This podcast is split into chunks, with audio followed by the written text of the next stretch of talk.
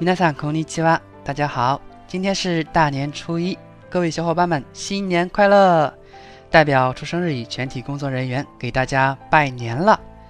怎么样？今年为大家准备的新年红包还满意吗？什么？没有抢到？那就赶紧扫码进群，最新资讯消息第一时间就能收到哟。说到过年呀，讲真，这也是我过的第，也不知道是第几个年了。 别笑啊，我知道你想偷偷推算我的年龄，怎么能轻易暴露呢？不过啊，过一年就又长了一岁了。今年出生日已七岁，伴随他的成长呢，我也慢慢变老。这一切真的就像一位父亲看着自己孩子的感觉。小时候过年我们会贴春联儿、挂吊钱，然后等着晚上家长吃完饭，开始坐下来看春晚，喊上小伙伴们跑出去放鞭炮。现在想想啊，那时候的年味儿可真浓啊。那么问题来了，这些中国年元素用日语应该怎样说呢？新節とは中国のお正月で伝統ある祝い事であり、中国だけではなく全世界の家人にとって最も大切な伝統的な祝日です。新節は国民の祝日で多くの人は一週間の連休になります。今年是鼠年，刚好是十二生肖新的开端。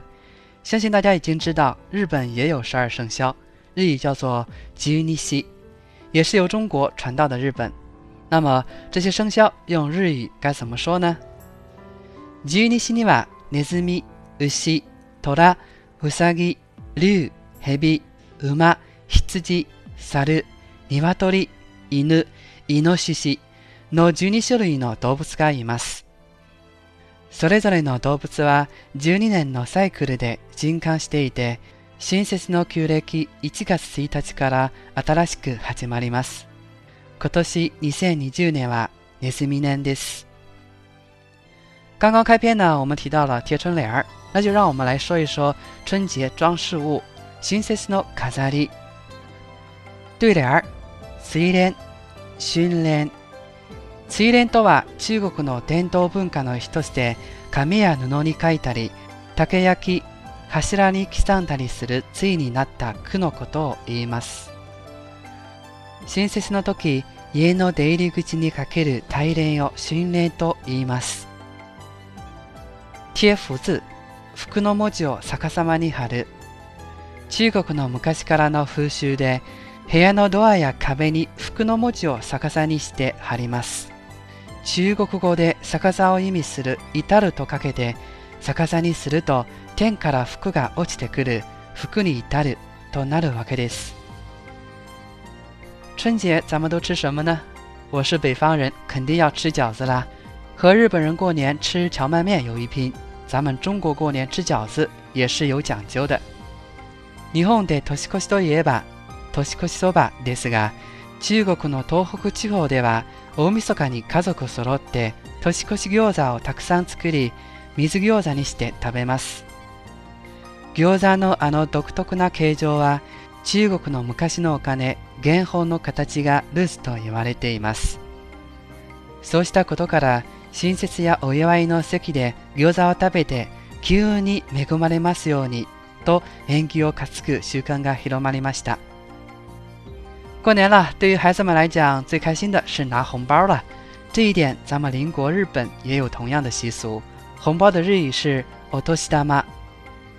新節の時に目上の人から目下のものや子供にあげる赤い紙で包んだお金のことです。幸運の象徴として重要な意味を持っております。新節に最も一般的な贈り物は本包です。そして子供や天然語の年配の人へ送られます。残念ながら働いている大人はもらえません。这里就必须要向日本的小伙伴们介绍一下咱们的微信红包了。微信的日语是 WeChat。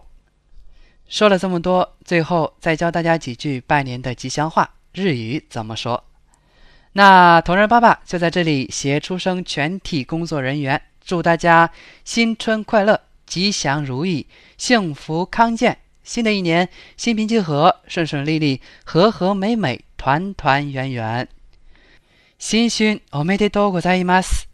万事めでたく順調でありますように。幸福と健康でありますように。